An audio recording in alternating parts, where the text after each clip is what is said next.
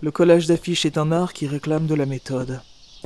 J'ai établi mon itinéraire en tenant compte des zones les plus fréquentées, de la distance que le chien Hubert a pu parcourir depuis hier soir, et de l'orientation des ombres dans la ville en fin de matinée. Nous sommes, après tout, en alerte canicule. Je ne voudrais pas attraper une insolation. J'attrape l'une des affiches enroulées sous mon bras. J'en ai scotché plusieurs sur les vitrines de boutiques, avec l'autorisation des commerçants, bien entendu, mais ici, pas d'emplacement stratégique. Sauf ce mur de briques, ancienne barrière d'une usine désaffectée, désormais friche industrielle. Heureusement pour moi, j'ai un petit pot de colle à papier peint et un gros pinceau. Monsieur? Une femme âgée vient de m'interpeller.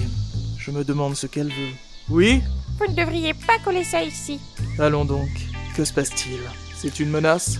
Ah non, non, c'est pour votre information. Vous voyez le gros défense d'affiché peint sur le mur?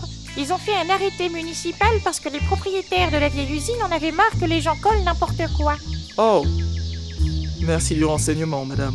Tout s'explique. Cette femme n'est pas là pour se mettre en travers de mon chemin. Au contraire, c'est une bonne samaritaine. Qu'est-ce que c'est, votre affiche? C'est pour un chien, un chien perdu.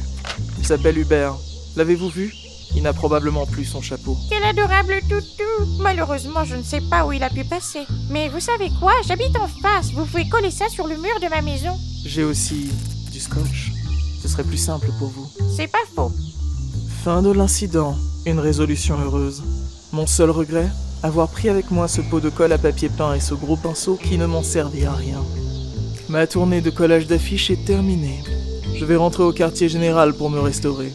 Si ça ne donne rien, cet après-midi, je tenterai une autre approche.